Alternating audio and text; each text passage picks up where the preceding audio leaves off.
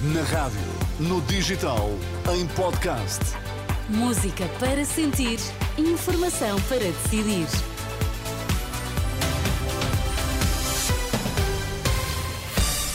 Vai começar o Jornal das 10. Para já vamos às notícias em destaque. Bom dia. Bom dia. Três feridos, um grave num ataque esta manhã em Paris. Acabar com os escudos custa cerca de 100 milhões de euros, diz Fernando Medina, que avisa quem governar terá de fazer escolhas. Bom dia. Em Paris, as autoridades antiterrorismo estão a investigar o ataque desta manhã na Gare de Lyon. Um homem atingiu com uma arma branca três pessoas, ferindo uma delas com gravidade. O suspeito, diz a imprensa francesa, é natural do Mali e foi detido.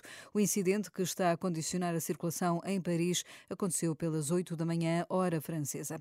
Acabar com as portagens nas antigas scouts vai custar cerca de 100 milhões de euros. As contas são avançadas pelo Ministro das Finanças, que está a ajudar a preparar o programa económico do PS às legislativas. Em entrevista ao programa Dúvidas Públicas da Renascença, Fernando Medina avisa que quem governar terá de fazer escolhas. O valor que está estimado é um valor que anda uh, em volta dos cerca de 100 milhões de euros. Consoante exatamente o âmbito do fim das portagens. E não havia condições para ter sido feito antes? Se me pergunta, é possível resolver em simultâneo todas as solicitações que aliás, quando se aproximam as eleições, crescem sempre de tom. Se me pergunta, é possível responder sim às reivindicações de tudo quanto hoje está sobre a mesa aos olhos dos portugueses em todas as áreas? Bom, a minha resposta é muito clara, é não é possível. Mas isso depois é o, é o cerne da política, é escolher. Poderá ouvir Fernando Medina nesta entrevista aos jornalistas Arsénio Reis e Sandra Afonso, depois do meio-dia aqui na Renascença.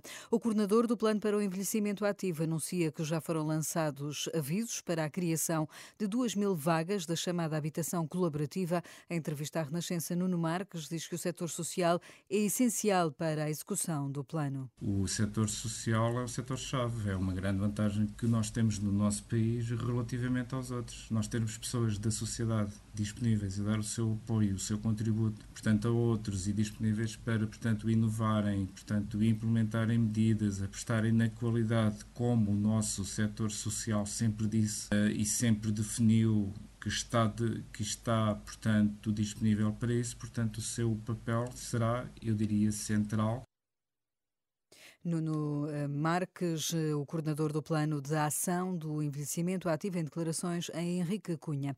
No futebol, eh, Porto e Sporting entram hoje em campo. Os Leões procuram consolidar a liderança da Primeira Liga na deslocação a Famalicão às 6 da tarde, às 8 e meia. Em vez do Porto receber o Rio Ave, o treinador azul e branco, Sérgio Conceição, fala de um jogo complicado. É uma equipa que hum, perdeu um jogo neste ano, ou seja, em 2024 foi contra, contra o Benfica um, sabemos das dificuldades, é um, é um, uma equipa também que, que, de uma forma inteligente e estratégica, se apreciou bem agora neste mercado de, de janeiro.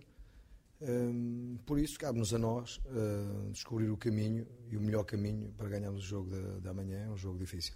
Luís Freire do Rio Ave reconhece a boa fase do Porto, mas quer conquistar pontos. Sabemos que o Porto está numa grande fase, a marcar muitos gols, marcou 5 ao Moreirense, 3 agora ao Farense portanto sabemos que estão, estão soltos. Uh, da nossa parte temos que ser muito organizados, muito competitivos, uma equipa que vai ter que sacrificar, com um grande espírito de sacrifício, um grupo inteiro a procurar ajudar-se, ir ao limite das nossas forças para ser o máximo competitivo, que isto é o campeonato e a gente tem que dar respostas, somos profissionais. Porto Rio Ave, Sporting Famalicão, jogos para acompanhar aqui na Renascença. A seguir, fique com o Hotel Califórnia. Bom dia.